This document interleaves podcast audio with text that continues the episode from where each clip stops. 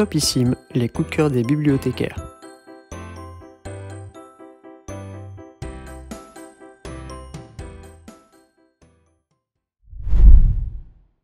Avant mai 68, les jeunes femmes portaient jupes plissées et chaussettes, espérant la possibilité d'une autre vie, comme celle d'endosser un autre rôle que celui d'une sage ménagère et mère nourricière.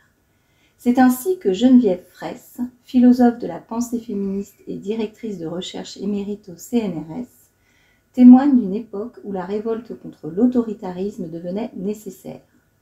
Avec elle, d'anciennes militantes politiques, penseuses, interprètes ou comédiennes retracent l'engagement vers la libération qui a vu son expression à travers les mouvements étudiants et ouvriers. Ce documentaire rappelle la chronologie et l'origine des événements, mais souligne avant tout qu'il n'était pas question des femmes dans les slogans, sur les affiches, lors des assemblées générales. Les femmes, pourtant brillantes, actives et engagées dans cette mutation sociale, n'avaient ni visibilité ni accès à la parole. Ce n'est qu'à partir de 1970 que le mouvement de libération des femmes ouvre la voie à un milieu caractérisé par l'égalité entre toutes. Fille de mai nous montre le passé et nous interroge sur le devenir des rapports humains et sociaux.